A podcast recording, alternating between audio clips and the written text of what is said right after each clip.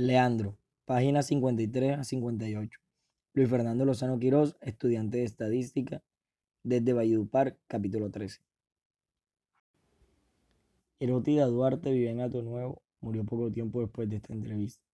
El día que la visité, la aplicación del estado del tiempo informaba en mi celular una temperatura de 39 grados. El viento se había detenido. Erótida estaba acostada en una hamaca de tela azul celeste. Era una mujer venuda, de piel oscura. Llevaba el pelo hasta la nuca y vestía un batón azul con blanco. Estaba descalza. Por único ornamento lució un par de aretes de piedras negras. Al principio hablaba poco, quizá por efecto del soporte. Al final de la entrevista le pregunté, ¿puedo tomarte una foto? Me dijo que ya estaba muy vieja para eso. Sin embargo, se atusó el cabello y sonrió con picardía, cual si fuera una quinceañera. ¿Qué recuerdas de la niñez de Leandro? Estáis perdiendo el tiempo, contesta con esa musicalidad con la que habla la gente de la región. ¿Por qué lo dices?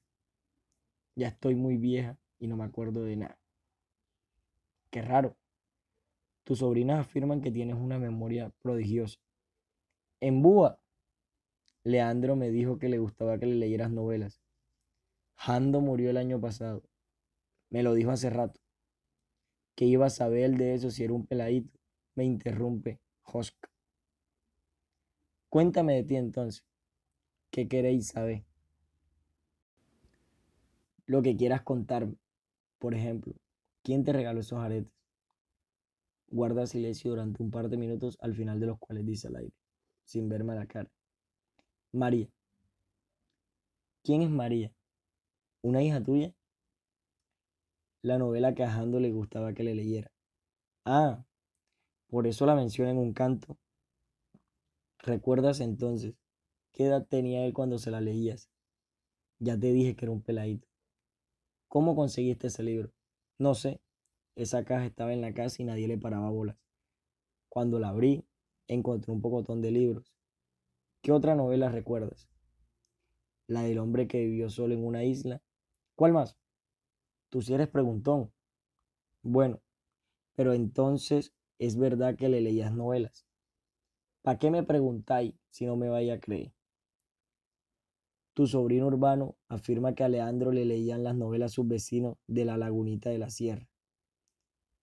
El muérgano ese que va a saber, ¿acaso él estaba vivo cuando eso? ¿Por qué me lo habrá dicho entonces? A todo el mundo se le dio ahora por decir que se sabe todita la vida dejando. ¿Tú lo criaste? No. Él tenía a su mamá. Me interrumpe. Olvidé preguntarte. ¿Dónde aprendiste a leer? En la escuela que había en Barrancas. ¿A qué edad? No me acuerdo. Dice y cambia de tema. A le gustaba inventarse cosas cuando yo le leía. ¿Qué tipo de cosas? Cosas que se imaginaba. ¿Como cuáles? Ya no me acuerdo. ¿Por qué te gustaba leerle? Una tarde llegaron a la casa los trabajadores de la finca a recoger el café. Él se puso a decirle lo que yo le había leído. Oye, Jando, ¿tú dónde sacaste eso? Le preguntó uno de ellos. Él se echó a reír. De repente se te empañaron los ojos. A él le gustó cuando los trabajadores lo oyeron. De nuevo hace una pausa larga.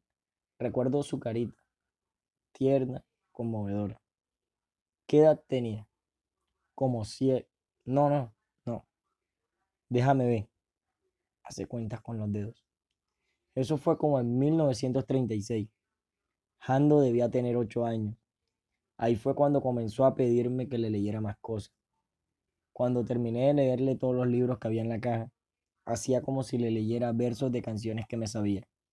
De nuevo guarda silencio por un breve tiempo. Luego afirma, yo le escribía las canciones. Las de Leandro me tomaron por sorpresa sus palabras. Sí, yo las escribía, repitió enfática. ¿Cómo así? No salía de mi asombro. Sus canciones no las escribió él. No, yo los escribía. ¿Y él por qué decía que las canciones las había escrito él? ¿Y cómo las iba a escribir? Si era ciego. Ah, suspiré aliviado. A ver si entiendo. Leandro compuso las canciones que dice que compuso. Claro, ¿y quién más lo iba a hacer? ¿Y tú las escribías en el papel? Ajá, dijo como si se tratara de una verdad que yo debía conocer de antemano. Incluso la primera, esa solo la conoció él. La segunda, la loba ceniza, esa sí la escribiste tú. Y los tocaimeros, y la Ford Modelo, y la radio Pico, y las demás. ¿Dónde las escribías? En el cuaderno, y las cantaba después con él, y él las memorizaba. Él se acordaba siempre desde que, te las, desde que las inventaba. Es cierto que le cantabas rancheras. ¿De dónde sacaste tú eso, güey? Él lo dijo en una entrevista. Te leo. De cinco años había unas canciones que cantaba una tía mía llamada Erótida. Yo cantaba pedacitos de esas canciones y me fui vinculando poco a poco a las canciones que cantaba la tía. Ahí me fui familiarizando con la música. Casi siempre vivía cantando un pedacito de una ranchera. Eso no es verdad. Al principio él no cantaba rancheras. Luego de aquel día me las aprendí todas para cantarlas con él. Años después le cantaba las de José Alfredo Jiménez. Luego de cuál día. Te voy a contar bien lo que pasó esa tarde. Jando vagaba por el campo. Yo lo seguía con la mirada desde donde estaba apilando el maíz para las arepas del día siguiente, cuidando que no le sucediera nada malo pero permitiéndole gozarse la aventura de perderse entre los cafetos y arrancarle los frutos para olerlos. De repente lo vi correr presuroso hacia donde yo estaba y dejé de hacer lo que hacía. Alertada, al tiempo oí regresar a la casa. Luego de la faena diaria, a los encargados de la limpia de la carretera que iniciaba en Río Guache. Cruzaba por Cuestecito, el punto más cerca entre la sierra y la serranía, y se acercaba ahora a Barranca. Eran unos cuantos jornaleros, jornaleros que desayunaban y almorzaban con nosotros, pagando cada uno lo suyo, junto a la, a la peonada que ayudaba a Abel, y los muchachos ese mediodía cantaban. Allá en el rancho grande, allá donde vivía, había una rancherita que alegre me decía, que alegre me. Buenos días, Herótida. Me saludaron al cruzar por la cocina. Al otro lado de la casa, Leandro se me acercó en silencio con una sonrisa de maldad. Oí a Nacha servirles el almuerzo. Don Abel siguió para Barranca, dijo uno. Jando atravesó la puerta y siguió de largo, hasta la cocina. Oí entonces su voz, melocotosa, entrecortada.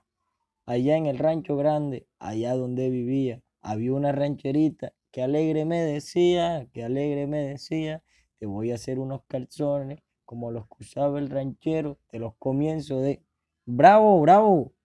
aplaudieron los jornaleros. Cuando Jando terminó de cantar, nunca antes había visto tal felicidad en la cara de ese muchachito. Doña Nacha, este le nació cantante, dijo uno. El otro agregó otro elogio. Uno preguntó, ¿cuál más te sabes? Jando no paraba de reír. La otra que ustedes cantan, la de Adelaida, dijo, y el jornalero se hizo el que, sabía, el que se la había olvidado. Cántala para ver cómo es, es la letra. Jando puso cara de picardía. Al verlo tan contento, me dieron ganas de comérmelo a besos. Oí su voz. Si Adelaida se fuera con otro, la seguiría por tierra y por mar. Si por mar en un buque de guerra, si por tierra en un tren militar. De nuevo los jornaleros aplaudieron. Recuerdo que toda esa tarde Jando corría de un lado a otro con la carita como una piñata. Qué bonita historia. A mí me gustaban más los cantos de Agustín Lara. Leandro también oía boleros. Se echaba a reír cuando me oía. El que más le gustaba era el de las palmeras borrachas del sol. Como se emborrachaban las palmeras, me preguntaba. Y yo le decía, eso es poesía. Jando era igual de preguntón que tú. ¿Qué es poesía? Para quitármelo de encima le decía, es cuando decimos lo mismo, pero con palabras bonitas. ¿Cuál fue la palabra más bonita que te dijo? Cerró los ojos y apretó con fuerza los labios como quien reprime las lágrimas. Entendí su gesto como un dejo de nostalgia. Otra vez te pusiste sentimental. ¿A eso fue que tú viniste? No, a ponerme a llorar. Por eso no me quería acordar de nada. Cambiemos de tema. Ve, entendé, me interrumpe. Ya yo estoy muy vieja y no me acuerdo de las cosas. Dejamos aquí entonces. Pero no creas que me voy a olvidar de ti. Que me Benito amenaza con eso. Si hasta la muerte se olvidó de mí. ¿Por qué te quieres morir? Estoy cansada.